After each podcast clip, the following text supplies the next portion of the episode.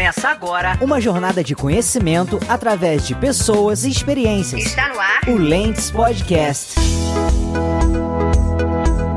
Olá pessoal, aqui é a Camila Rocha e esse é o nosso Lentes Podcast. Hoje vamos falar sobre como empreender e ouvir empaticamente três pessoas incríveis e que já passaram por essa experiência: Felipe Melo, Laila Palazzo e Matheus Bastos. Todas as referências citadas estão na descrição do podcast. E caso você queira saber mais sobre nós, siga-nos no lentescast. E aí, bora vestir novas lentes e conhecer essas pessoas maravilhosas? Eu acho que você vai querer, hein? Bom, pessoal, quero já deixar aqui o meu muito obrigada, minha muita gratidão a todos vocês que estão aqui. E gostaria, por que não, que vocês se apresentassem para os nossos ouvintes, a galera aqui, né? Muito obrigado pelo convite, Camila. É um prazer estar com você aqui.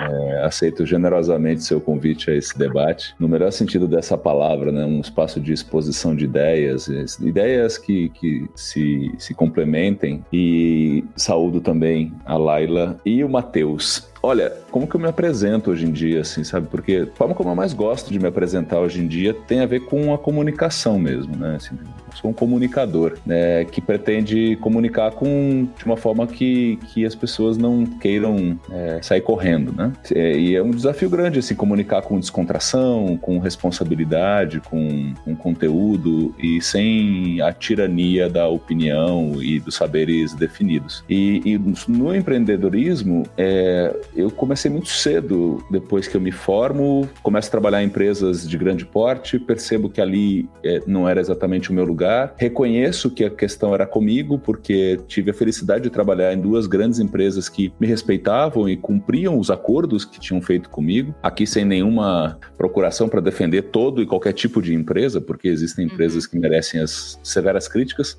No entanto, eu, eu, tive a sorte de ter empresas que me respeitaram, ainda assim percebi que não era o meu lugar, então comecei uma empresa é, de, na área mais de consultoria de marketing comercial, mas também vi que não era exatamente o meu rolê e há 20 anos eu comecei a trabalhar com ativismo social, mais especificamente uma, um trabalho sociocultural, é, com iniciativas de arte, de cultura e educação em hospitais, em escolas públicas, e na comunidade em geral. E isso é o meu trabalho voluntário como fundador e diretor da ONG. E pessoalmente, profissionalmente, eu trabalho com comunicação, com treinamento, com preparação dentro de empresas privadas e outras instituições. Então é por aí, meu empreendimento passa por esses ramos assim, mas essencialmente na área sociocultural. Nossa, que legal, Fê. Eu sou fã, gente, e eu já passei por essa ONG maravilhosa e super indico, tá aqui na descrição para quem quiser conhecer mais. Boa noite, Cá, Felipe, Matheus. Tão gostoso voltar aqui nesse Lentes, né? A Camila tem uma energia assim maravilhosa e acho que o Felipe com o Matheus já deu para sentir também esse esse gosto assim reverberar aqui em Porto Alegre essa energia boa. Então estou muito feliz de estar aqui com vocês. Obrigada pelo convite. E assim, acho que vou na mesma linha do, do Felipe, né? É difícil de falar sobre mim num, num tweet, assim, porque eu acho que a gente é tantas coisas, né? É, mas eu acho que eu sou uma pessoa, sou uma entusiasta da vida, né? E uma entusiasta das relações que sejam relações prósperas, saudáveis e equilibradas para todo mundo, né? Assim, de relações mais, mais iguais, mais respeitosas e mais harmônicas aí para todo mundo. E acho que meu lugar de empreender fala muito sobre isso até tava pensando aqui na minha jornada, acho que eu tenho uma veia empreendedora que vem lá da infância, né? Eu era aquela, adorava abrir uma lojinha na garagem de casa, padaria, livraria, né? Fazia suco de laranja e ninguém comprava, eu vendia e eu tomava tudo, aquelas coisas assim. É, acho que eu sempre gostei disso, né? De, de que eu tenho uma característica que eu sou muito independente, muito autônoma, acho que desde criança eu sempre fui assim, então sempre me experimentei até na brincadeira com a questão do empreendedorismo. Essa não é a primeira vez que eu empreendo, em 2009, quando eu ainda estava na faculdade, por uma questão de oportunidade de, de oportunidade de negócio mesmo, né? Eu trabalhava numa agência, eu comecei a fazer alguns frilas e vi que os frilas estavam crescendo e estavam me demandando. Aí na época abri uma agência de comunicação, que era Bendito Fruto, marketing e comunicação, que também assim como o Fê veio dessa área e durou um ano e meio e eu me dei conta que eu precisava de mais experiência, né? Antes de empreender de fato, fui trilhar um caminho e fiz, passei também pelo mundo corporativo. Também tive a feliz oportunidade de trabalhar em empresas que me inspiraram para o que eu faço hoje, né? Tanto para o bem quanto para aquelas coisas que também não servem tanto de referência, né? E foi aí que em 2014 eu digo que eu escutei assim um, não foi nem um sussurro, né? Foi um grito de preciso fazer outra coisa, né? Eu preciso sair desse lugar e porque eu quero entregar de fato algo que, que gere benefícios para as pessoas dentro do mundo organizacional e comecei a trilhar um caminho. E em 2017 eu abri a Laborama, que é uma consultoria uh, que trabalha por meio da facilitação com processos de desenvolvimento humano dentro das organizações. Então acho que falando aí um pouquinho sobre mim, sobre onde eu empreendi. Acho que, que é isso aí. É sempre um prazer tê-la novamente aqui nesse espaço, né, Laila? Ela já veio aqui, já fiz várias entrevistas, conheci um, conheci um pouco dessa história, até um pouquinho, né, dessa sua jornada que foi tão bonita. Boa noite, pessoal. Felipe e Laila. É um prazer estar aqui com vocês. E olha, me identifiquei demais com tudo que vocês falaram. Eu acho que da última vez que eu fui entrevistado pela K, eu já divaguei bastante sobre essa, esse quem sou eu, né, na hora de se definir, vou pro lado profissional, pessoal. É, então, pensando um pouquinho mais objetivamente na, na questão profissional, né? É, atualmente eu trabalho com inovação dentro da Clabin, então tem muito essa pegada do intraempreendedorismo que a Ká falou, né? E fora isso, sou designer e, e marqueteiro de formação, né? E eu atuo hoje também como empreendedor de diversas formas, né? Como freelancer e como também uh, um profissional que já teve duas empresas diferentes. Então, a minha primeira empresa era um clube de assinatura de queijos e vinhos, né? E a empresa que eu tenho agora é uma empresa de cursos online voltados para a área de veterinária. Tudo Bem a ver, gente, né? Ali, ali. Mas eu também acho que desde novo eu sempre tive essa pegada de, de querer empreender, sabe? De uh, querer fazer alguma coisa nesse sentido em casa. É, eu, eu acho que uma coisa que chamou muito a minha atenção, já tinha um pouco dessa tendência, né? E quando eu era mais novo, meu pai me deu aquele livro Pai Rico, Pai Pobre para ler, sabe? E, e ele dava, ele falava um pouquinho da trajetória do empreendedor e tal, né? E me chamou tanta atenção é, o jeito de pensar daquele livro e tal, que aí eu, eu, acho que foi quando comecei a me interessar, mas levou um bom tempo aí pra eu, pra eu embarcar nessa aventura. Nossa, cara, eu, eu ouço vocês, né? Eu nunca empreendi de fato ter a minha própria empresa, talvez só por ser PJ, né? Tipo, me acho a pessoa da empresa, só que não. É, eu acho bem interessante que vocês têm coisas em comum, né? Comunicação, marketing, a vontade de talvez não se sentir no lugar ali de uma grande organização. Tudo bem que o Matheus hoje está, mas ali é um ambiente mais de inovação, né, Mar, que você pode empreender dentro ali da sua célula. E aí eu trago já a nossa pergunta aqui: o que, que motivou vocês, né, a empreender? Vocês já falaram um pouquinho, né, sobre isso, mas queria explorar isso mais. Porque talvez tem muitas pessoas com os mesmos sentimentos e que levam elas ao empreendedorismo e que pode ter essa empatia com vocês, né? Eu não sei se eu sei exatamente responder isso isso é, poderia, eu poderia apelar para uma certa pretensão, né, de dizer não, quando eu comecei a empreender, realmente eu estava motivado pela, pela mais consciente desejo de, de, de vai ser um monte de blá blá blá, mas desonesto provavelmente, uhum. porque eu me, eu me senti, eu comecei a me sentir uma fraude, né, é, quando eu cada vez ia menos trabalhar, uhum. não no uhum. sentido de tempo, né, porque é, trabalhar numa empresa de grande porte é, é, é bem difícil você arrumar tantas desculpas, tantos familiares doentes, animais em, em estado é, de hospitalização para você faltar. Uhum. Então, assim, é, eu comecei a perceber que isso estava me causando um, um, desconforto mesmo, sabe? Tipo, isso, isso aos 21 anos e tendo acabado de virar pai. Então, a minha uhum. filha tinha meses e, e eu estava nesse lugar, assim, de desconforto. Puxa vida, é, cada dia eu venho menos no sentido de energia, de coerência entre o que eu sentia, pensava pensava, parava aí, porque eu falava pouco sobre isso e agia muito menos, porque estava tudo certo. Sabe quando tá tudo certo, uhum. mas não?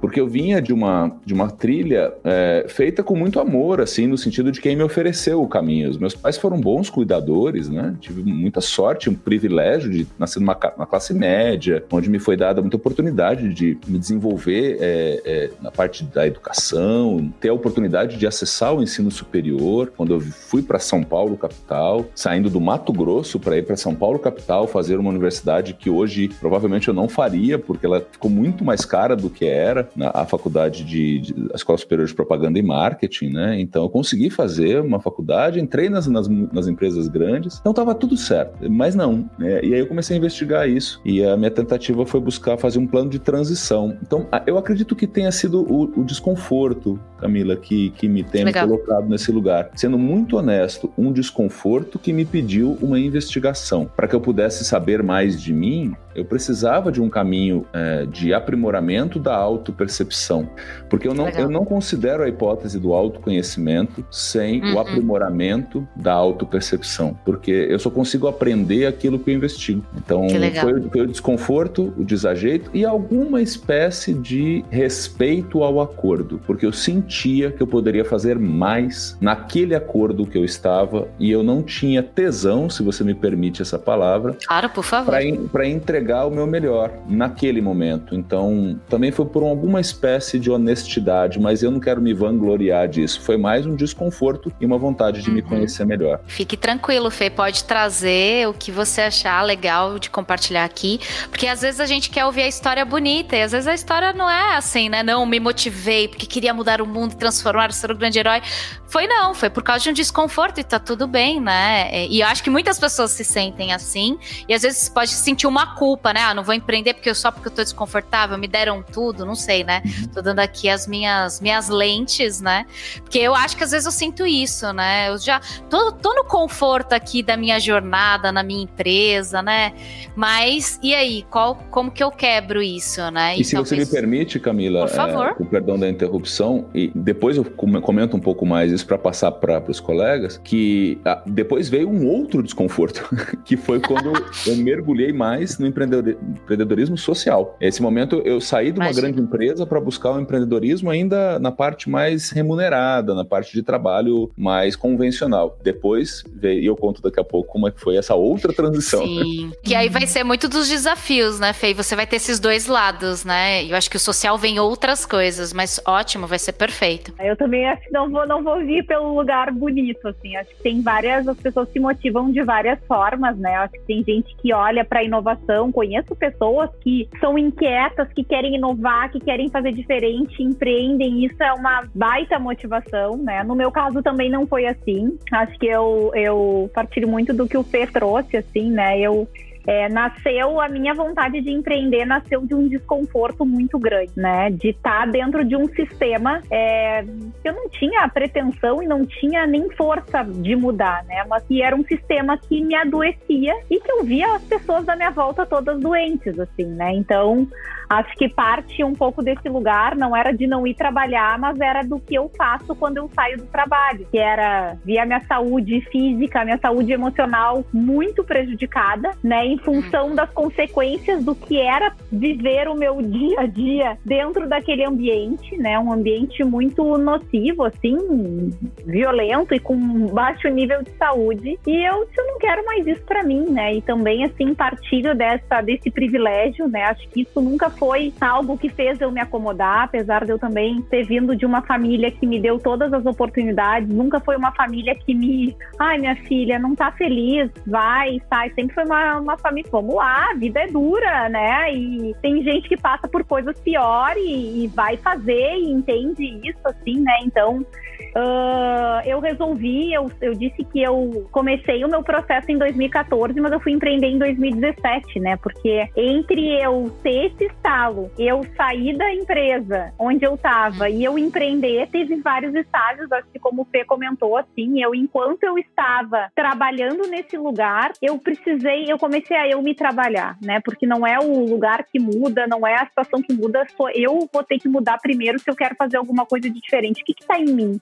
Que, que é meu disso tudo, né? Então, eu parti para um processo assim de muita autocrítica e de muito olhar para tudo isso e de mergulhar no meu autoconhecimento, entender, fazer cursos, buscar outros conhecimentos, buscar, mas muito me entender dentro desse lugar. O que que por que, que isso está me desconfortando tanto, né? O que, que me provoca esse desconforto? O que, que eu quero entregar a partir disso? Assim? Então, foi uma jornada de quase dois anos até eu conseguir, com muito medo, porque eu tinha muito medo de não tenho dinheiro guardado, não sei o que, que eu vou fazer, tenho contas a pagar, não sei quanto tempo vai durar isso, porque eu saí desse da onde eu estava sem ter a minha empresa, sem saber o que, que eu ia fazer de fato. Não tinha uma organização, né? Eu ainda fiquei quase um ano nesse processo até eu conseguir empre empreender assim. Então foi um processo muito de muito questionamento, né? Mas que valeu a pena porque eu acho que eu, eu entendi, né, que de fato, se eu quero, se eu tô vendo que tem algo que tá, que tá errado, porque feria os meus valores no fim das contas. Eu não consigo compactuar com algo que fere aquilo que é de essência, que é de valor para mim, né? Então, como que eu posso, a partir de outras perspectivas, oferecer algo de diferente? Até eu chegar a essa conclusão também, depois posso contar mais, mas demorou claro. um período, assim, né, para que eu conseguisse fazer essa virada, assim, e aí, há muito, com passinhos, passinhos, eu eu fui conseguindo empreender, mas muito motivada por isso, assim, de, de querer com que de querer fazer com que o trabalho seja menos árduo, né? Que uhum. contribuir para que esses espaços sejam um pouco mais leves, digamos assim. Saudáveis, né?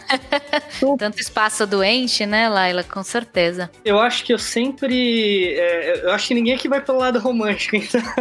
é... descobrindo um ponto. Exatamente. Aí. Tem uma teoria aí a ser lançada em relação a isso. Eu acho que eu sempre tive na cabeça, né, a ideia de empreender como eu falei, sempre foi algo que me atraiu. Mas ainda assim tinha um risco muito grande que se via nisso, né? Muita gente falava, meus pais é, empreenderam também e já passaram por, por diversas dificuldades nesse caminho, né? Então eu sabia que, assim, era algo que eu tinha vontade, mas era algo que eu achava que não era fácil também, né? Depois eu fui entender que tinham caminhos para se empreender sem, sem precisar se arriscar tanto, né? Mas eu acho que o que mais me motivou a começar foi por ambição mesmo, sabe? Eu acho que talvez por conta da profissão que eu tinha, eu como designer, trabalhava em televisão, eu trabalhava seis horas por dia só. Só, né?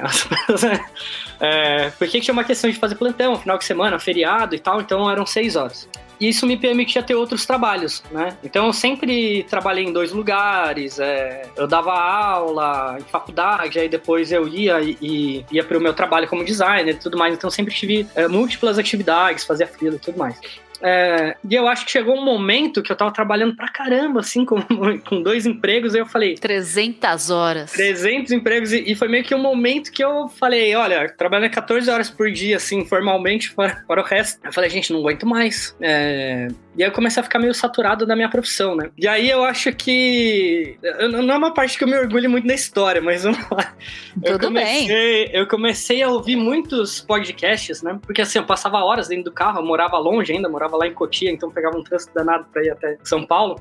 E eu passava horas dentro do carro e ouvindo podcast. E aí um cara do trabalho me recomendou um podcast do Flávio Augusto, é, do que é, é ex-dono, acho que ele é dono atualmente da WhatsApp, não sei. Uhum. E ele fala muito sobre empreendedorismo, né? Hoje eu não gosto muito da pegada dele, né? Uhum. Mas na época, acho, né? É, na época foi válido para mim, né? Até um determinado momento que eu comecei a ver que tinha algumas coisas assim que eu julgava meio tóxicas ali, sabe? Uhum. Mas no, é, sei lá, eu vejo que empreendedorismo hoje meio que virou uma religião assim para muita gente, né? E eu acho que não é bem por aí. E aí Sim. eu comecei a achar que era um caminho interessante, né? Eu comecei a achar que era um caminho que realmente poderia ser próspero, talvez até mais próspero do que é, um trabalho, né? E eu comecei a, a reparar que é, empreender não significava necessariamente necessariamente eu largar tudo que eu tava fazendo e apostar todas as minhas fichas uh, só na minha empresa, sabe? Numa coisa só. Uhum. Eu acho que uma das coisas que me, me chamou a atenção era justamente eu poder variar meus ativos, digamos assim, né? Eu ter outras uhum. fontes de renda que não só o meu trabalho. Então, eu comecei a pensar em, em formas de empreender e tudo mais. Tive várias ideias que foram iniciadas e engavetadas, né? Até a hora que uh, surgiu essa oportunidade de trabalhar com, algum, com esses meus amigos, que eles já tinham essa empresa, chama Tábua, que é uma uma, é, ainda existe a empresa, inclusive. E aí foi um período muito bom. Fiquei quase uns dois anos lá trabalhando com eles, né? Aprendi a como rodar um negócio do zero, né? É, e a empresa foi crescendo. Hoje, hoje tá bem maior, assim, do que quando eu saí. É, mas foi uma experiência ótima. E aí, quando eu resolvi sair de lá, por N motivos da minha vida pessoal mesmo, de momento que eu tava passando, né?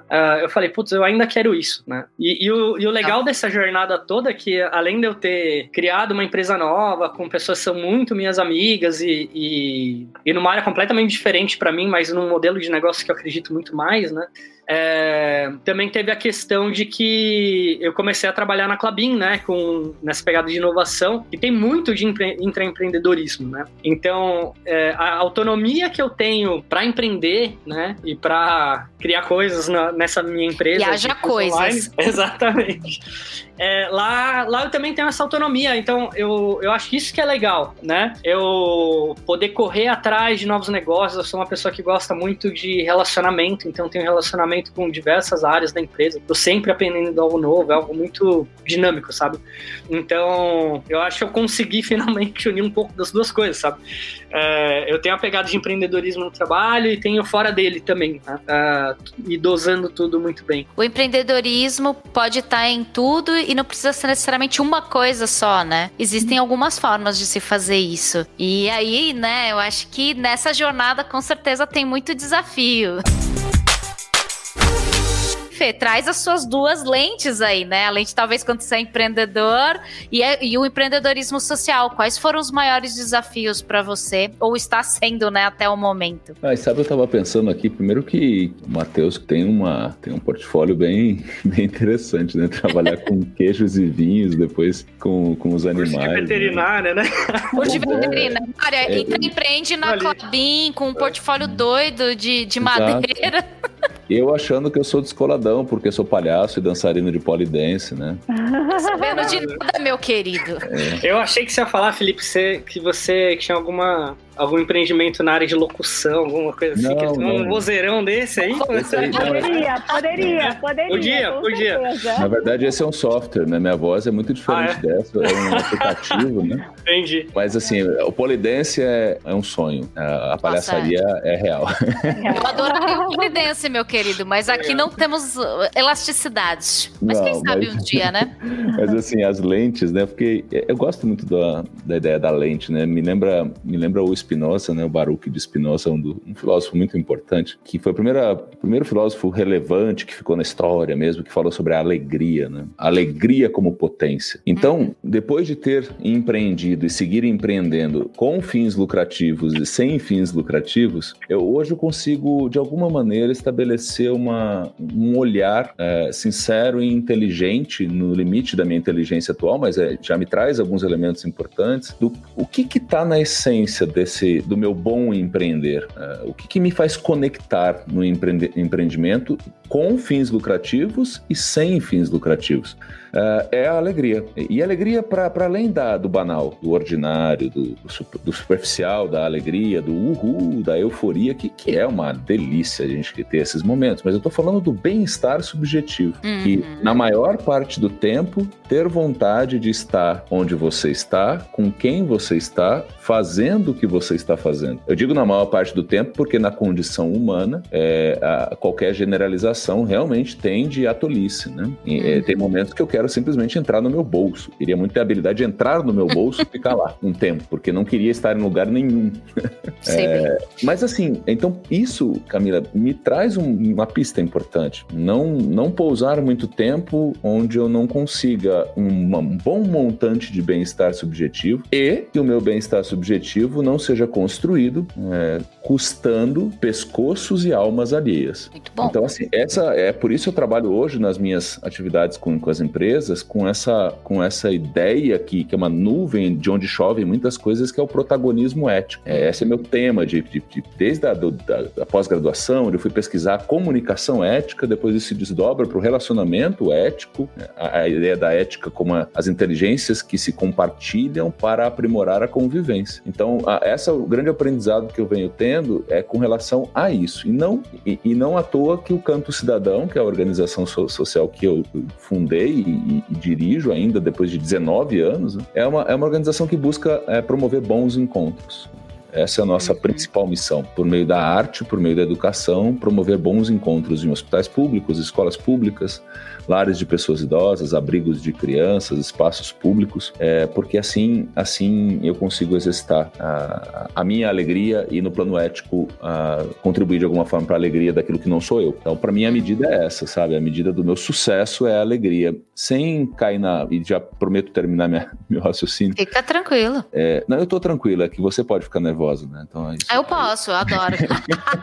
não, mas eu tô tranquila também. Acho que tá sendo muito bom ouvir você falar. Porque acho que nunca colocaram essa, essa medida, né? Poderia ter uma medida. Eu tava até pensando aqui, o indicador da alegria na sua corporação, né? É, Isso é, é ótimo. Eu sei que tem agora o indicador da felicidade. Sim, né? sim. Você Mas sabe o que da alegria seria mais, ótimo. O que me deixou mais corajoso para falar disso é uhum. que depois que eu comecei a ganhar dinheiro na minha área profissional e, e felizmente eu ganho mais do que eu imaginei que eu ganharia, porque de alguma forma eu conquistei o meu espaço na área das palestras, dos treinamentos, assessorias às empresas. Então aí sim, eu supri as minhas necessidades físicas, materiais, meus, meus sonhos de consumo, né? Aí eu falei, caramba, agora eu posso ter, eu posso ter a coragem de dizer que, tipo, isso não, não resolveu a minha vida em termos de bem-estar. Sem, sem com isso dizer que não, não é importante você conquistar quaisquer, quaisquer estudos de necessidades humanas colocam uhum. demandas materiais, vivemos numa sociedade de consumo. No entanto, isso não bastou para mim. E aí eu fui entender por que que Maslow, McNiff, uhum. essa turma que fala das necessidades humanas, escalam para outros níveis, para onde vão propósitos, sentidos, sonhos, relacionamentos interpessoais, alegria de estar vivo. Então hoje eu falo, é claro, o dinheiro, o dinheiro me ajuda a comprar queijos, vinhos, cuidar dos meus bichos, mas acima de tudo é a alegria de, de segunda-feira não ser um dia dia horrível, de não torcer pro dia acabar, de não torcer pra semana acabar, de não torcer pro ano acabar, de não torcer pra vida acabar, mas estar onde eu estou. Que legal. Nossa, que legal, muito Felipe. bacana. E eu acho que esse lance do desafio deve ser um pouco difícil, né? Eu gosto de ouvir quando, quando o Felipe traz, né? É essa questão de, puta, é de fato viver o momento presente e ser bom, né? A todo momento. Mas antes de passar até para lá ele pro Matheus, a pergunta ainda para você, Fê. Ainda existe o desafio de realmente você não ter essa segunda-feira? Você acha que você conseguiu cumprir isso? E de continuar a alegria, né? Talvez que você foi o grande indicador que você trouxe. Tem um desafio é, de você conseguir manter esse talvez padrão que você criou, que é um pouco diferente das organizações, resultado a qualquer custo, né? As almas a qualquer custo. O desafio latente é, é são os meus cachorros latindo, né? Neste momento. Eles, são, eles são seres latentes agora. São seres latentes. Mas é claro que tem o tempo todo, o tempo todo é o desafio, é claro, porque uhum. nós somos um turbilhão de, de afetos, não é? A gente tem uma, toda uma neuroquímica acontecendo, a gente tem as pessoas que a gente tem saudades, que já se foram. A gente está vivendo, por exemplo, agora um tempo horrível, um tempo em que e a quem as famílias às quais eu manifesto minha profunda solidariedade. Existem as dores de, do mundo, as dores das nossas vidas e as dores do mundo. Tem, tem dia que realmente, como eu disse, no, no, a última coisa que eu gostaria que alguém que está me escutando agora fala, nossa, é, pelo jeito ele é feliz o tempo todo. Não, isso é tolice para mim. Uhum. É, até porque custaria muito, é, eu seria tipo um cliente mega VIP da empresa que o Matheus trabalhou, porque eu teria que tomar umas quatro ou cinco garrafas de vinho por dia, ou recorrer a outras substâncias, né, que iam acabar, acabar com a minha sanidade física e mental para essa, esse delírio de alegria o tempo todo. Uhum. O que existe para mim é, é, um olhar com perspectiva, né? De tipo, perspectivado mesmo, sabe? Tipo, e é, ter a capacidade de, de, que hoje a gente fala muito de resiliência, é, uhum. tomando um cuidado para não banalizar a resiliência, porque resiliência é você conseguir voltar a um estado de potência depois de sofrer uma pressão, de ser colocado uma tensão, Sim. quando tem que ter muita resiliência porque está tendo muita pressão. Então, tomar cuidado para olhar para diminuir a pressão também. É, então, assim, uhum. é, existem desafios cotidianos porque eu, eu realmente sinto que nada é perene, nada você pode dar por garantido e que, inclusive na sua sanidade mental e física. Né? Então, Sim, o maior desafio, Camila, é, uhum. é continuar sendo coerente com as minhas escolhas. Que legal. É, e a coerência, às vezes, ela custa, custa relacionamentos, custa clientes, Porque hoje Uhum. também, assim, eu, por tudo que eu acredito em termos de protagonismo ético, fica complicado eu participar de alguns eventos. né? Uhum. Fica porque, então, assim, esse é um desafio. Na área da sustentabilidade da ONG também, não são quaisquer patrocinadores, assim, que a gente aceita por conta da coerência. Se a Uhum. coerência é parte da minha alegria, eu preciso respeitá-la. Né? E podemos falar mais, eu não quero me alongar mais, depois eu comento Não, mais. A- Além da minha incapacidade de fazer alguns movimentos no polidense que me entristecem muito.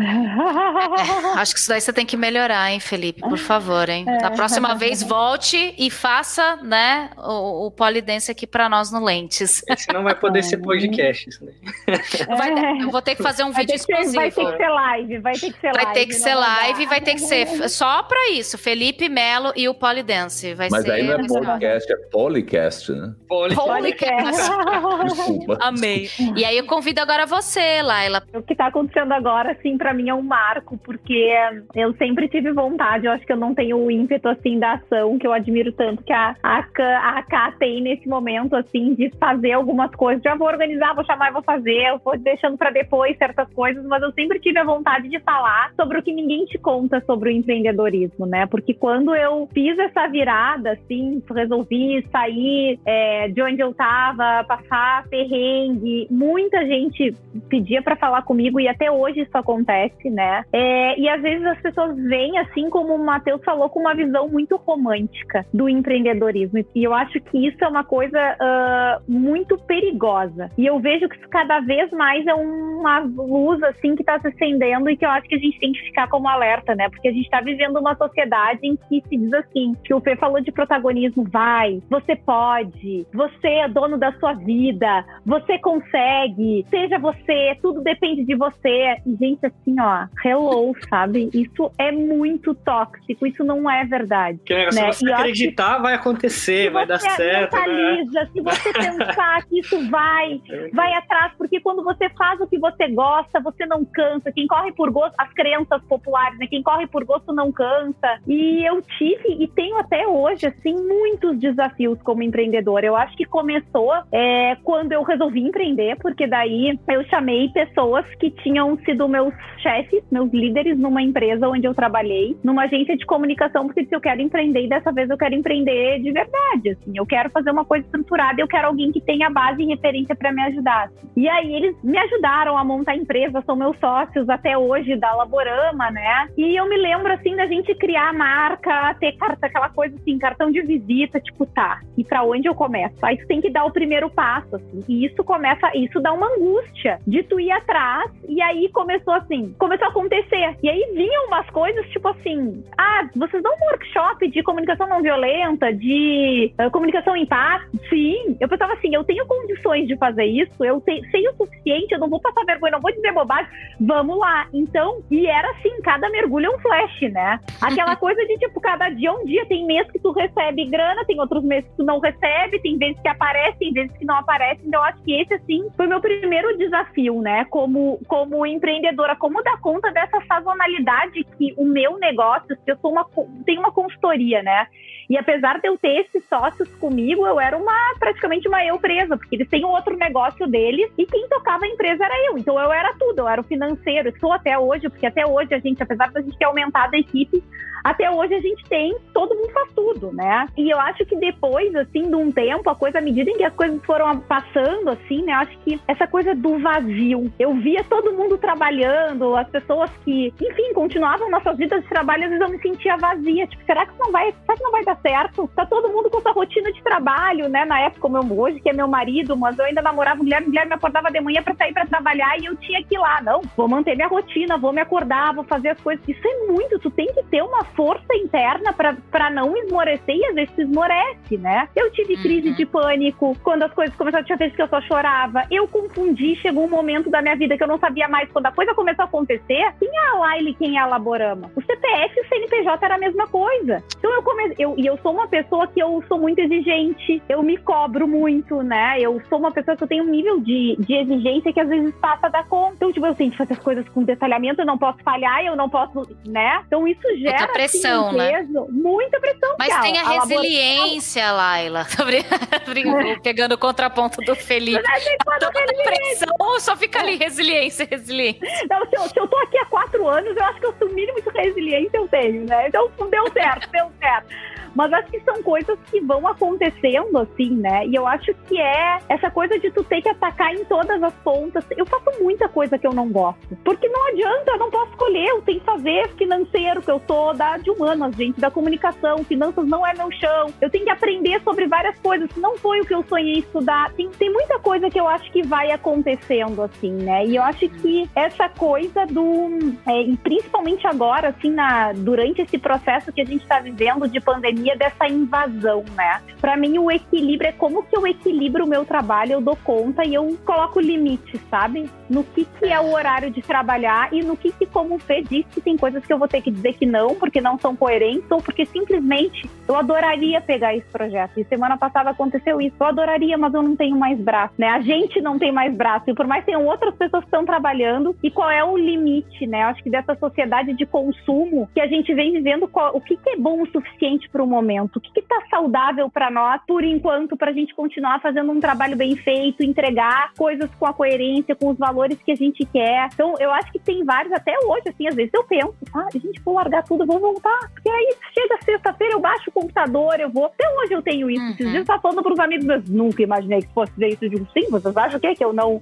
tenho meus perrengues só porque eu sou dona do meu negócio, né? Então, eu acho uhum. que passa muito por aí, assim, sabe? Tem, tem perrengue. Não é toda segunda-feira que que, dá para manter a felicidade lá em cima, não. Mas a gente, a alegria tá sempre, a alegria tá sempre dentro. E é bacana ouvir para quem tá dentro, né? Porque existe realmente uns lugares do sonho mágico, né? Venha empreender, que é um pouco o que o Matheus falou. Empreender é sucesso, venha, você será dono do seu próprio negócio e, e tem também suas coisas, né? Como qualquer lugar. E aí te uhum. convido também, né, Matheus, a falar para nós aqui que desafios e, e agora, né, tanto no âmbito dessa, desse novo negócio. Não sei quando que foi lançado, mas tá meio por fora dessa. Acho que foi recente, né? E também dentro da, de uma organização, né? Quais desafios você enxerga? Tem um tempinho, na verdade, né, cara? Eu tô. Uh, o nome da empresa tá é me contando mais nada, que absurdo. tô brincando. É, é, eu acho que faz um tempo aí que a gente não conversa sobre, sobre aleatoriedades. Estamos percebendo aí. É Mas pode falar o nome, depois também coloca aqui na descrição, tá, por legal. favor, Mar. O nome da empresa é Escula. Na verdade, sim, foi até engraçado. Eu tinha criado essa marca, que era para ser uma escola, e, a, e, o logo é uma caveirinha, né? Pretenciosamente, o nosso slogan é o fim do ensino convencional. E Legal. eu criei essa marca há anos atrás, assim, porque eu tinha na minha cabeça que o jeito que o ensino funciona hoje, né, eu como professor, não é um modelo que eu acredito. Esse modelo pouco participativo, esse modelo de Skinner, assim, né, da, da, dessa, isso, dessa palestra totalmente é, é passivo, né? né? Isso, que o professor vai lá, bota umas coisas na lousa, explica e o aluno vai e, e, fica ali ouvindo o detentor de saber, né? Eu não acredito que o professor ele é um detentor de saber, né? Eu acho que ele é um facilitador para você encontrar o seu caminho, né? E, e, também não é o papel do professor dar tudo de mão beijada, né, pro aluno, todo o conteúdo. E aí eu comecei a, a, entender, porque eu, como aluno, né, fui passando por diversos momentos, tinham coisas que eu aprendia e depois eu tinha que voltar a estudar aquilo, porque naquele momento não fazia sentido para mim, mas depois fui fazer e, e, por aí vai, né? E eu comecei a questionar um pouco isso e eu já tava com essa ideia na cabeça, né, de, de trabalhar com cursos online, depois que na minha carreira eu tinha trabalhado com isso, gostei muito, eu falei, putz, eu quero trabalhar com curso online ainda por conta própria e fazer isso disso um negócio. E aí calhou que dois amigos meus são professores também, estavam passando pela mesma situação, assim, de indignação com o mercado de trabalho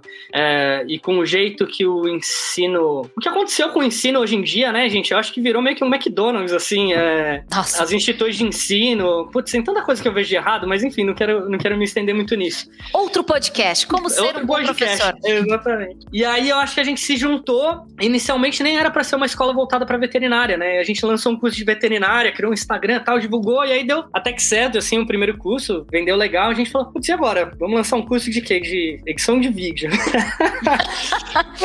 não faz sentido, né? A gente tem um Instagram de veterinária que, que vende curso de edição de vídeo, vende isso, vende aquilo. A gente falou, putz, vamos nichar, né? Aí a gente pegou os livrinhos quadrinhos de marketing lá que falavam para você nichar, escolher um público. Pô, vamos tentar isso? E aí começou a dar certo. E o legal foi, tem um, um ano e meio mais ou menos que a gente tá com a escola. Uhum. É, foi bem no início da pandemia mesmo. Acho que foi um motivador pra gente tirar essa ideia do papel, né? Que a gente já discutia há um tempo. E eu acho que o legal é, agora que ainda mais que eu trabalho com inovação e tenho entendido muito sobre Lean Startup e esse tipo de coisa, né? Acho que ajudou é... um pouquinho também, né? Nossa, então, mas ajuda muito, cara, porque antes eu, eu achava que eu tinha, tinha que chegar com uma ideia pronta. E, e, eu acho que o que eu mais aprendi hoje é, não sei, vamos testar. Então, e, e o legal é isso, a gente conseguiu construir essa mentalidade é, dentro da escola de vamos testar né? Então, a gente, a gente é, stay foolish, né? Como diz o, o Steve Jobs. Então, a uhum. gente quer, quer não saber as respostas mesmo. Pô, vamos ver como é que faz, né? Então, ah, tem uma pessoa que tá trabalhando com a gente agora, ajudando no marketing. Pô, às vezes a gente pensa que é de um jeito, ele pensa que é de outro. Beleza, vamos testar os dois jeitos, vamos ver qual é o melhor, sabe? A gente tá bem nessa, nessa pegada de, de testar, né? Eu me identifiquei muito com as coisas que o Felipe e a Laila disseram. Primeiro, o Felipe dessa questão da felicidade e, putz, eu hoje sinto uma necessidade muito grande de estar tá mais mais envolvido socialmente. Acho que muitas coisas aconteceram na minha vida há uns dois anos atrás e me fizeram repensar muitas coisas. E hoje eu acho que é, é, Cara, não adianta a gente. Às vezes eu falo muito sobre dinheiro, né? Sobre, sobre a questão business e tal, do negócio. Mas eu acho que não dá pra gente falar dessas coisas sem olhar pro social também, sabe? É, eu acho que não dá pra gente ser pleno e feliz é, sabendo que, pô, beleza, eu virei um bilionário. E aí, né? O que, que eu tô fazendo pelo mundo, cara? tô só acumulando riqueza sem fazer mais nada, né? Então, eu tenho pensado muito nisso daí do que eu, eu tô devolvendo para a sociedade e, e, eu acho que eu faço pequenos atos hoje, mas eu gostaria de fazer mais, sabe? É, então, isso é uma dor. E eu vejo também sobre dificuldade, eu acho que essa questão da resiliência que, que a Laila tava dizendo é o principal, sabe? Eu acho que assim, eu me sinto muito bem trabalhando pra, na minha empresa, porque eu penso, putz, é algo que eu tô fazendo para mim e isso me faz um bem, assim. Mesmo que às vezes eu tenha que fazer atividades que eu não tenho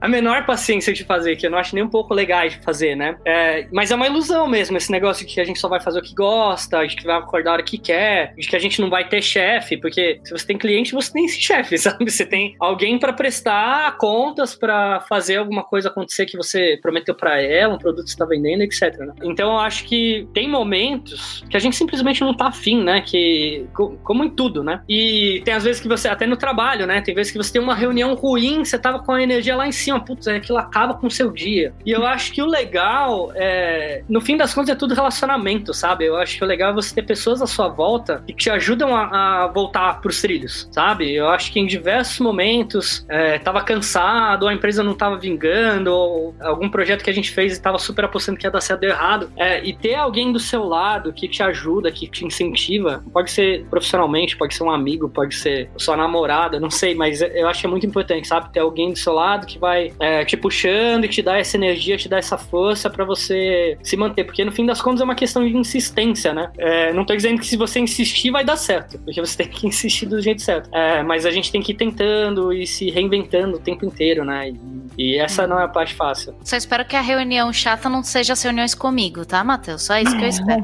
Com certeza não, cara. Essas daí são as que eu desestresso. Ah, é mó divertido, meu. Faço uns RPG lá com vocês, cara. Super animal. Hum, é. brincando. Eu e minhas ideias loucas. Eu acho que isso que o Matheus falou das relações, né? Eu acho que a coisa, isso para mim, tem, fala muito, assim, sobre as relações que eu escolhi, desde a Estela, o Cuca, a Ana e a Gigi, que são meus sócios desde o início, até a Laura, que é minha sócia hoje, o Gui, os outros parceiros que a gente tem, que trabalham com a gente por projeto, né? Que são pessoas, assim, que ajudam a sustentar, né? Acho que quando a gente se sustenta na alegria e se sustenta na dor, assim. E para mim um fator de resiliência que é algo que tá sempre comigo, assim, né? Que é meu quase meu termômetro. Quando tu pensar em desistir, te lembra por que que tu começou. Eu me lembro que antes de eu empreender, eu fiz uma viagem e tinha, eu fui num museu e tinha uns postais do museu e eu peguei um postal que dizia essa frase em inglês, né? Quando pensar em desistir, te lembra do porquê que tu começou e é quase um mantra para mim, assim. Do quanto isso ajuda na resiliência, o quanto é importante ter pessoas na tua volta que te ajudem a te lembrar do porquê que tu tá fazendo isso, né? Seja parceiros ou seja até os próprios clientes, porque eu acho que tem uma coisa assim que o Fê também falou, né? Eu acho que da delícia, de uma das delícias de ser, de empreender e de ter uma intenção é que eu tenho muitos bons clientes, né?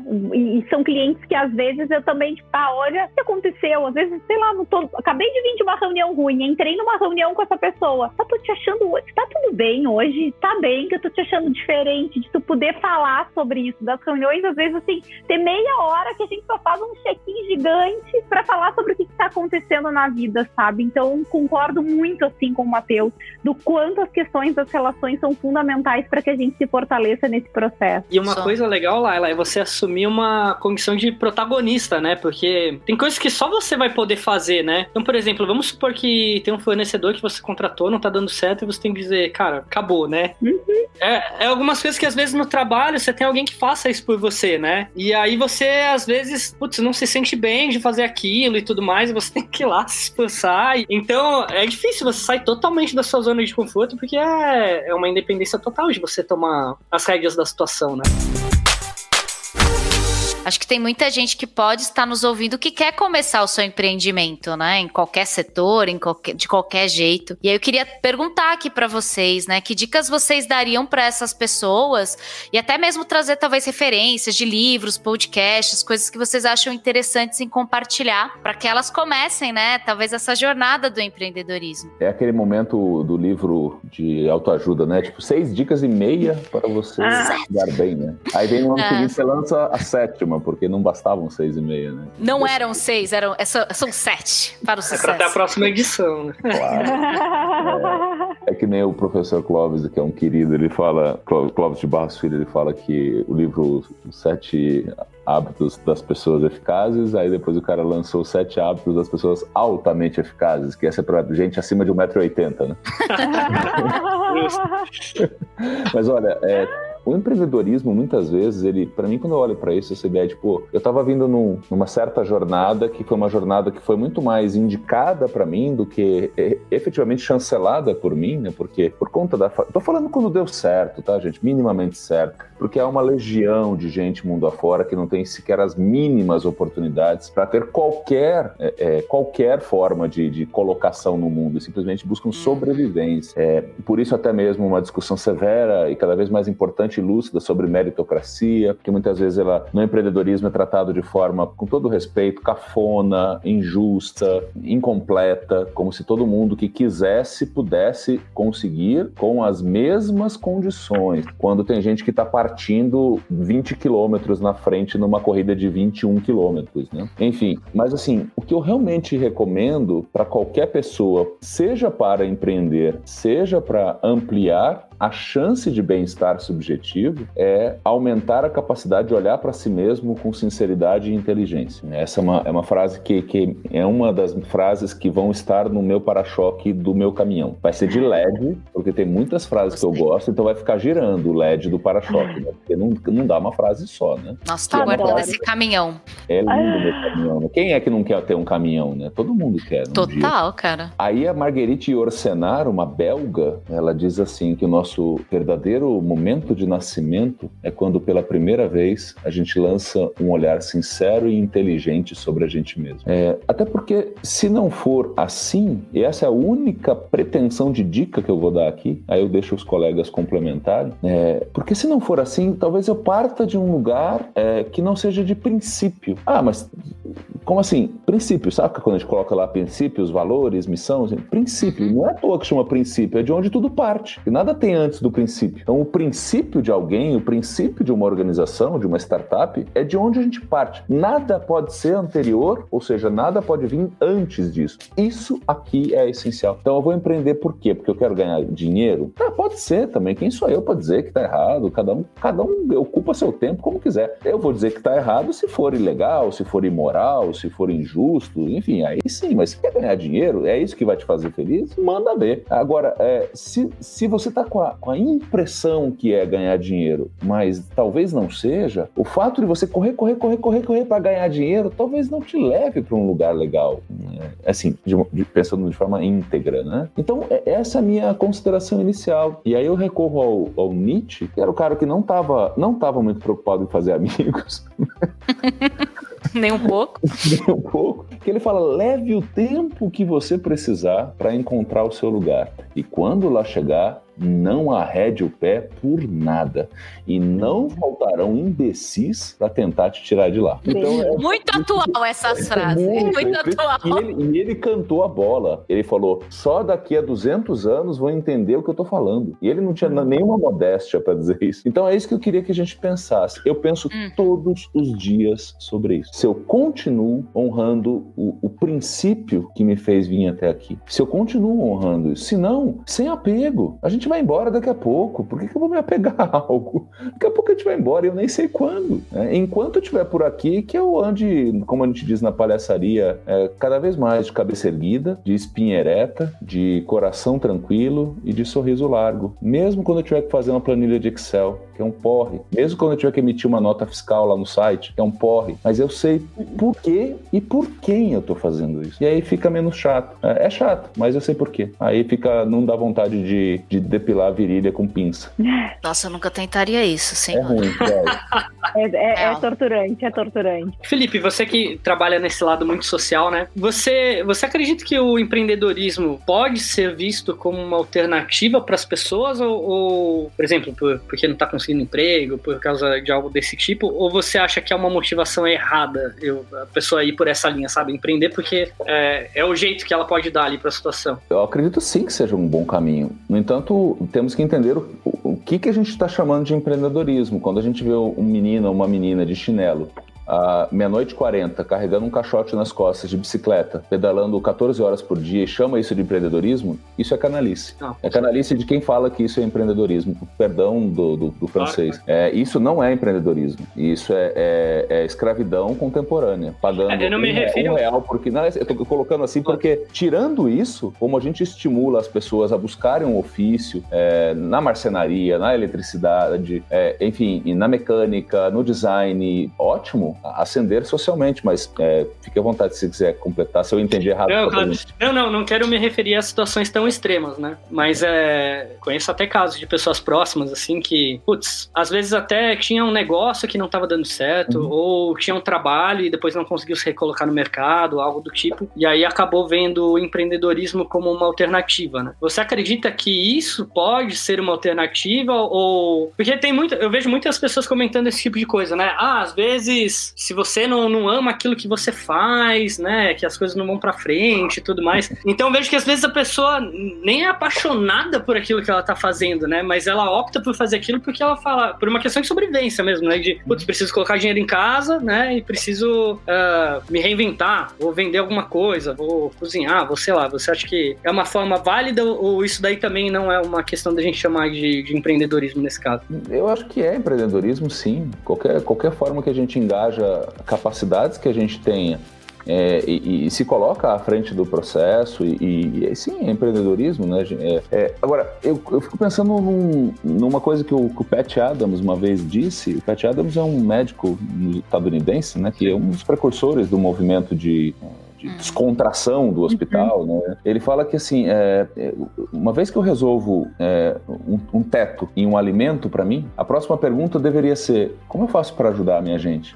Assim, é, é, é bastante, é bastante é, ampla essa questão, que pode dar margem a, a, a interpretações superficiais e, e, e, tolas, mas quando eu falo de ajudar a minha gente, não estou falando exclusivamente das pessoas que eu nem, não conheço, mas inclusive das pessoas próximas a mim. É, se a pessoa não tem o teto e, a, e o alimento garantidos, toda forma de empreendimento ela é bem-vinda. O que a gente precisa questionar é como a sociedade, é, que seria o conjunto que já tem alimento e teto, pensando no Estado, porque o Estado é rico, o Estado brasileiro está é, tá entre os 10 mais ricos do mundo, isso não é pouco, não é pouco, longe disso. Como a gente poderia ajudar o nosso povo a não ter que fazer as coisas por teto e por alimento? Então, assim, eu, eu misturei um pouco sua, na sua pergunta com uma demanda, que eu, essa, como, como, como, se diz, né? É uma dor que, que, me, que me toca, sabe? Tipo, E isso, para mim, é uma motivação para o empreendedorismo, seja o empreendedorismo remunerado ou não remunerado. E quando eu vou para falar numa empresa, eu vou falar daquela, das coisas que eu acredito que elevam a condição de tudo o que vive, seja parecido comigo ou não. Então, assim, é, é, é nisso que eu queria né, me apoiar, que a gente no empreendedorismo a gente veja como também oferecer a oportunidade para outras pessoas irem além do teto e do alimento, né, mas no mínimo terem um bom teto e um bom alimento. Uhum. Subir na pirâmide de Maslow que você no falou. Mínimo. É, me lembrou algo que me chamou a atenção, assim, acho que ainda foi ano passado que eu vi uma reportagem, acho que volta um pouco para a questão do, da glamorização do, do empreendedorismo, né? Falando da quantidade, do número de aberturas de mês em 2020, né? E aí, olhando para isso como, uau, as pessoas Exato. agora empreendem, o empreendedorismo está crescendo no Brasil, sim, porque as pessoas perderam o emprego, as pessoas estão morrendo de fome, as pessoas não têm outra via, senão talvez, né? Existem outras, né? Mas assim, eu acho que essa é às vezes a última via que só tá vou abrir uma empresa e eu vou tentar alguma coisa para sanar essa necessidade básica aí que a gente tá falando, né? Então, a gente tá falando aqui de lentes, né? Eu acho que tem que ter um, um certo cuidado em relação a isso para não ter uma miopia aí, né? Por que, que as pessoas de fato estão. Por que, que as pessoas estão empreendendo? Será porque elas querem? Porque elas, por algum motivo que nem nós, a gente decidiu escolher isso? Ou será porque as pessoas foram empurradas? Porque esse é o único caminho que elas enxergam de continuar sobrevivendo, né? Então, que isso seria aí um outro podcast, cara. Nossa, já tô aqui com várias ideias, né? E de trazer essas pessoas para falarem, né? Eu já tenho alguns projetos em relação a isso, que uhum. é de uhum. fato a precarização do trabalho, né? Que é o que Ô, a gente está conversando. Me, me permita, claro. na, na, nessa interrupção indelicada de, de fazer um, um, acréscimo, você pensa uhum. nisso que o Matheus falou e ela, ela complementou, e eu fico olhando, eu não posso olhar muito pro seu nome, Lélia, porque eu lembro daquele, daquele evento, não parece Lola Palusa. Laila Palusa. Lola Palusa. Dona, você não sabia? Ela é dona do empreendimento. Toda vez que eu leio o seu eu nome. Eu não tô, não tô contando assim da onde eu venho, né? Ela mas, falou Laborama? Não, não, é mentira. Eu, eu, me distraio muito fácil, mas aí, às vezes eu volto. É, é, nessa ideia, percebo que tem, tem algumas armadilhas colocadas, né? Especialmente num país colonizado como a gente foi, né? E tem tantas desigualdades. Eu fico pensando assim, se a gente realmente quisesse é, é, endereçar algumas questões, né? Pensa só, numa cidade como São Paulo, que é uma cidade que tem mais de 10 milhões só na cidade, e as pessoas se deslocam, tipo, duas horas para ir, duas horas para voltar, tirando, mesmo durante uma pandemia, fora também milhões de pessoas indo e vindo. Se a gente quisesse realmente ampliar a qualidade de vida das pessoas para que elas pudessem empreender perto das suas casas, porque elas, elas, elas usam seis horas por dia, às vezes, para ir para voltar, para ganhar um salário mínimo. Qual seria a dificuldade dessa sociedade é, ajudar a criação de, de, dos negócios próximos às suas comunidades para ganhar algo um pouco maior, mais ou parecido com isso? É que realmente a gente precisa é, limpar a lente ou fazer uma cirurgia de correção da lente para tirar essa glamorização boboca do empreendedorismo e entender por que, que a gente está indo empreender, por que, que a gente uhum. faz o que a gente faz. É para é quebrar o galho de alguém. Tudo que a gente faz é para quebrar o galho de alguém. É, senão não tem sentido, não tem utilidade, provavelmente. Ou você é, é o dono, herdeiro, que está brincando de, de, fazer empresa, você precisa criar utilidade para alguém. E a sociedade existe para é, quebrar o galho de milhões de pessoas. E aí que eu acho que a gente peca, a gente usa a nossa competência com tanto empenho para as questões profissionais remuneradas e não percebe que, ao não empenhar isso para que a gente chama do social, a gente está dificultando o nosso trabalho né, remunerado, porque a gente cria gaps de poder aquisitivo, gaps enormes de, de, numa sociedade de consumo que tem pouca capacidade de consumo muitas vezes. Então, sugiro como um tema para um próximo bate-papo também. Tá. Acima de tudo, é, a, é, é, porque é a coisa certa a fazer. Só por isso a gente já deveria fazer, né? O sistema já está indo pra, por água abaixo, não é mesmo?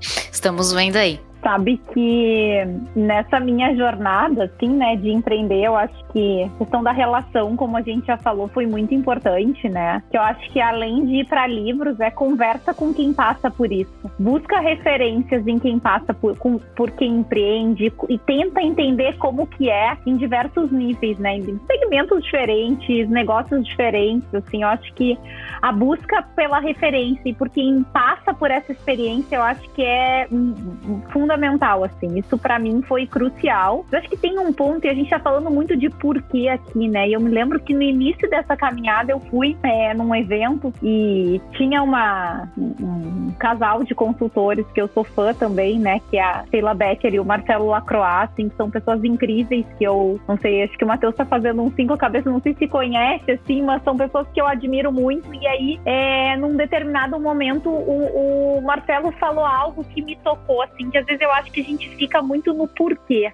Eu acho que a grande dica, assim, é a gente, quando a gente quer se, se colocar nessa jornada do empreendedorismo, é a gente olhar o para quê. Para que eu estou fazendo o que eu estou me propondo a fazer, né? Porque eu acho que o para que ele te amplia as possibilidades, ele te amplia a visão né? Para que, que, eu vou fazer isso? Para que eu escolho empreender? Para que eu escolho ir por esse caminho, né? Eu acho que amplia a resposta, né? O, o, por, o porquê ele fecha e o para que ele abre, assim. E acho que isso fala muito daquilo, da motivação intrínseca, seja ela qual for, né?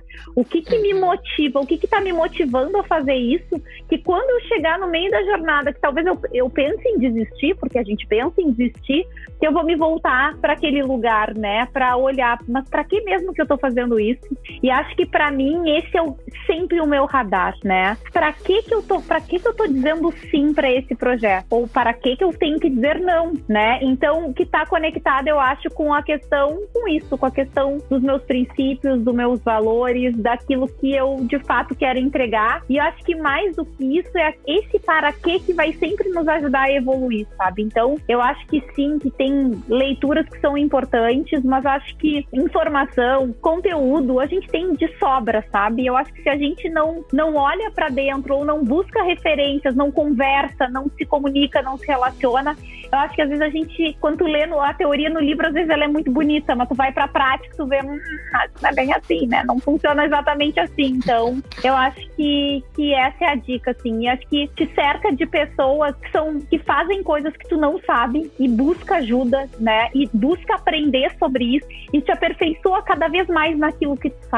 né? Então, eu acho que é também um pouco sobre isso, assim, a dica, né? O que que eu sei que eu preciso aprender cada vez mais e o que que eu não sei que talvez eu não vá ser a melhor pessoa que vai fazer uma planilha de Excel, eu vou saber o suficiente, mas eu vou contar com pessoas que eu posso pedir ajuda, que eu posso me apoiar, que podem me, também me mostrar um caminho quando eu tiver dúvida, assim. Eu acho que é um pouco por aí. Eu acho que até fazendo o exercício aqui de colocar a lente, né? Eu fiz essa pergunta pro Felipe aí uh, há um tempinho atrás, porque eu queria saber para quem que eu tô recomendando efetivamente, né, empreender. Porque, como o Felipe falou, né, tem gente que às vezes, cara, a, condição dela não permite empreender, né? É, empreender às vezes não é uma alternativa, às vezes é algo que é, é, é o que tem para hoje, né? Então acho que é meio difícil eu chegar e vir aqui ficar jogando regra nas, das coisas, sendo que, é, como a Laila trouxe também, né? Ah, aumentou o número de mês no Brasil por um contingente, não por uma, não por livre espontânea vontade, né? Então era, era nesse ponto que eu queria comentar, né?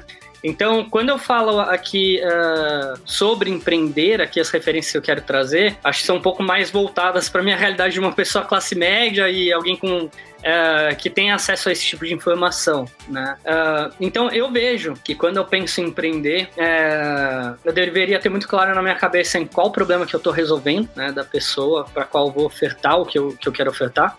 E como eu posso fazer mais com menos? Né? Eu acho que trabalhar com, com inovação abriu muito minha cabeça para isso. Né?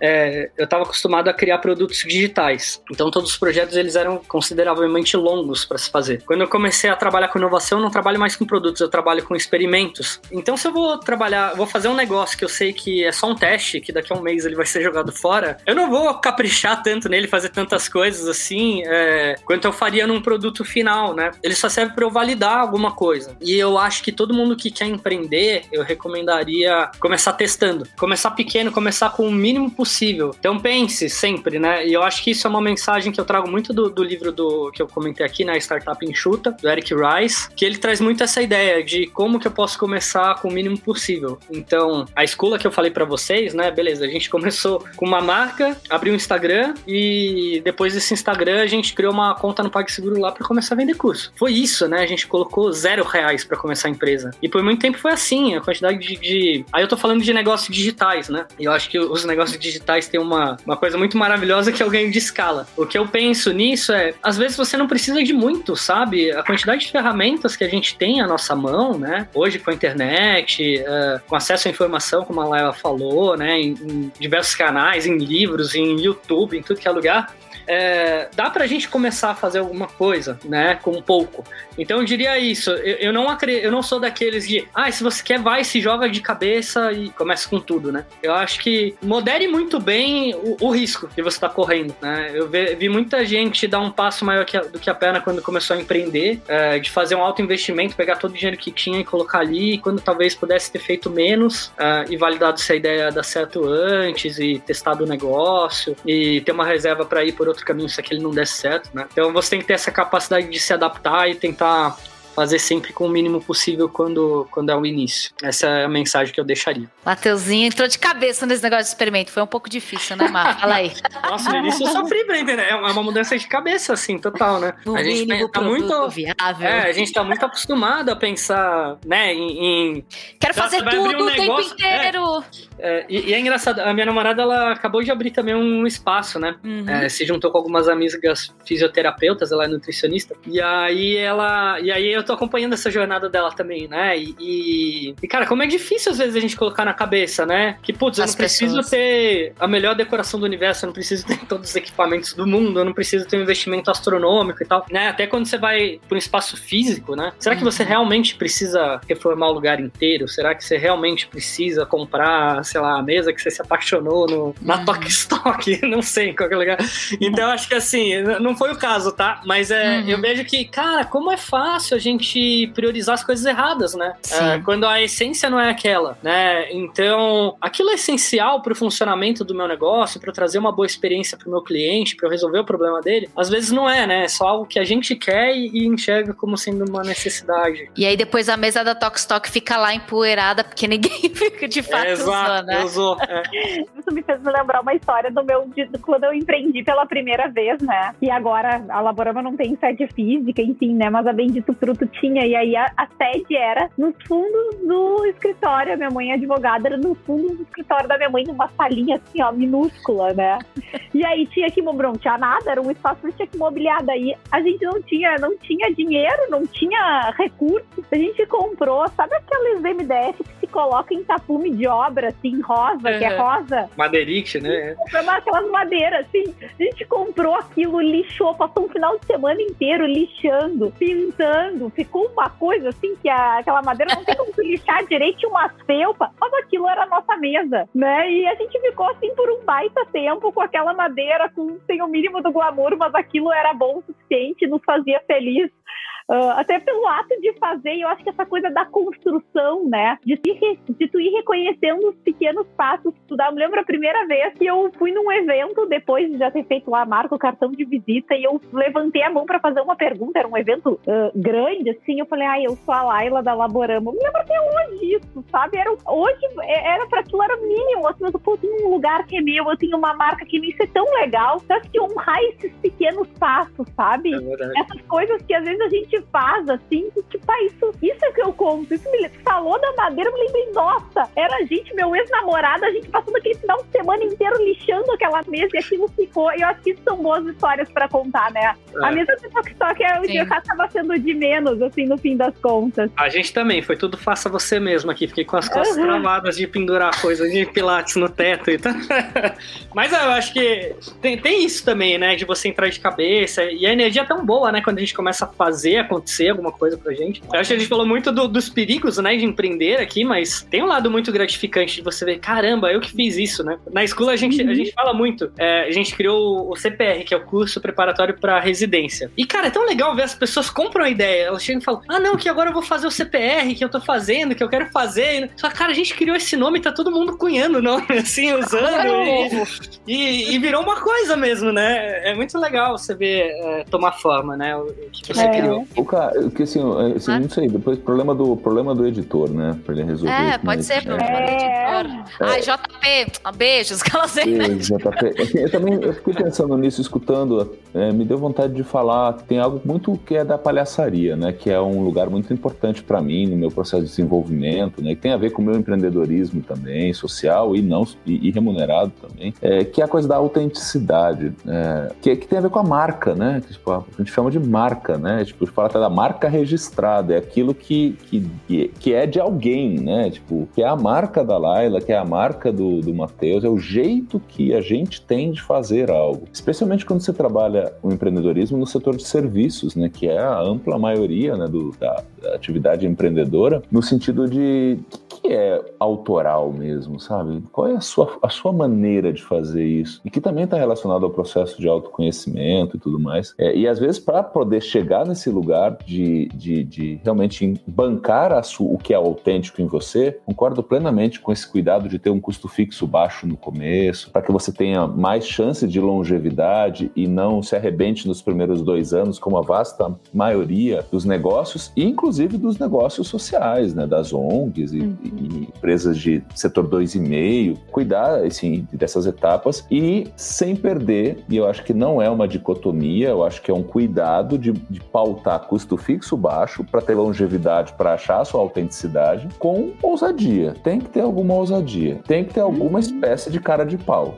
É, como como a Lara tá falando. né? né, né, tipo, porque tem hora que você tá, você tá apresentando assim, com uma voz impostada, você tá colocado, mas você, tá, você tá sem calça, né? É, Ou seja, é, é uma ousadia de que nem tudo tá pronto, mas você tá com muita vontade de fazer aquilo, e aquilo que você mostra não é falso porque tá sem calça, é porque a calça não é importante neste momento. O importante é o que tá daqui, daqui para cima nesse momento, sabe? Então, isso é uma coisa assim. E, e para isso é importante também, eu escutei, estar, estar perto de pessoas que colaboram com a sua autoestima. Uhum.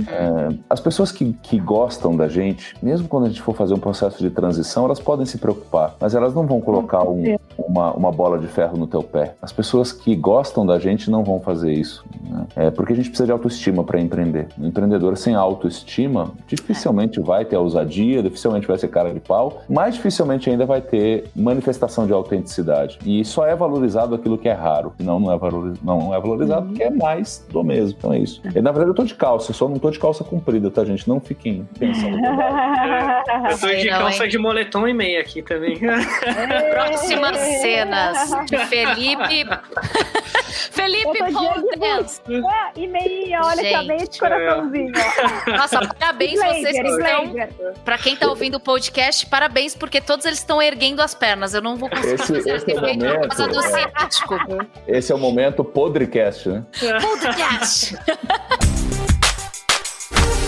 Gostaria de ficar conversando aqui com vocês, sei lá, a noite inteira, mas sabemos que temos o nosso tempo e queria terminar, né, esse nosso bate-papo gostoso aqui com um tweet, né? E aí vou passar aqui por todos vocês, começando com o Matheus. Matheus, pra você empreender é? Pra mim, empreender é- é uma felicidade, sabe? Eu acho que essa é a melhor definição. É o poder concretizar algo que eu tô fazendo por mim e, e por mais ninguém, sabe? Alguma coisa que me dá prazer de, de fazer acontecer. Pegando da atmosfera que a gente dá essa coisa, eu acho que é ousadia e alegria, sabe? Tu tem que empreender, tu tem que ter uma boa dose de ousadia, de coragem, de meter a cara, de fazer coisa que tu não sabe bem direito que tá fazendo, mas tu vai confiar, tu vai arriscar, né? E acho que também, acho que como muita gente falou aqui, né? Sem perder, sem, sem deixar de ter essa dose de alegria, porque senão a coisa deixa de valer a pena, né? Então acho que ousadia e alegria.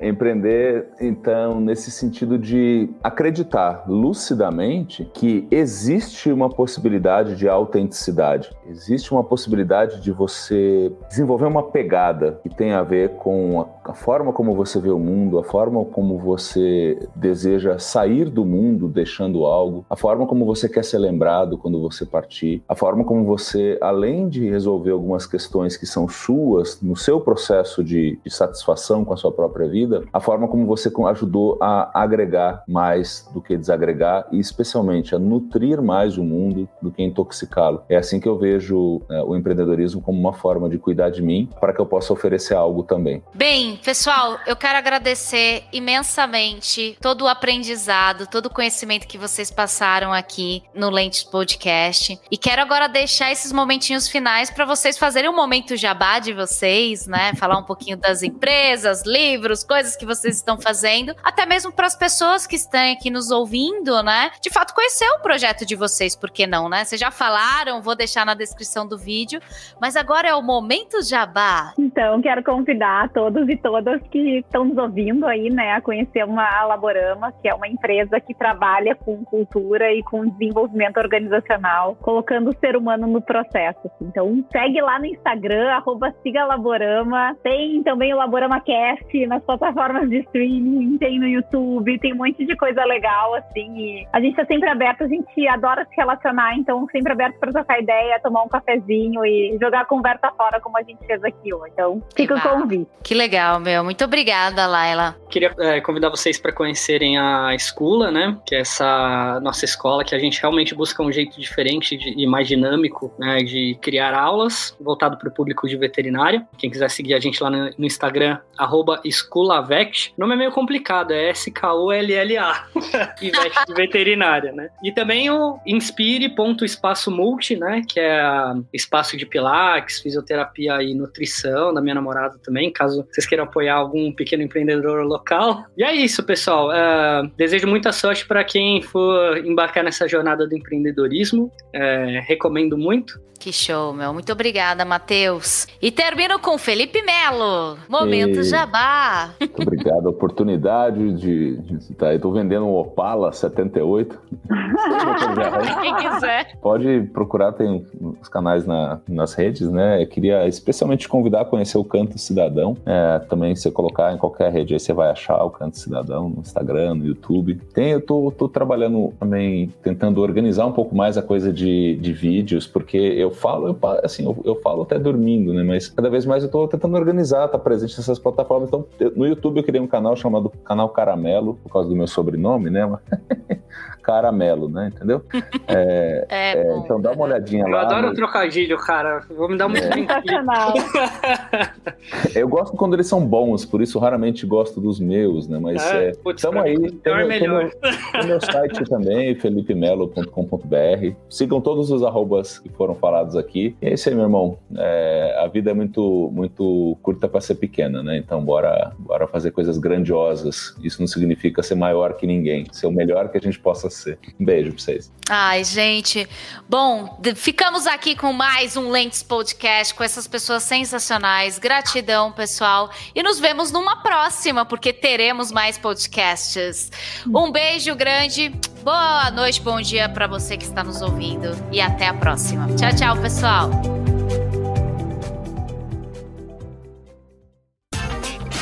Este episódio foi editado por Audio Heroes.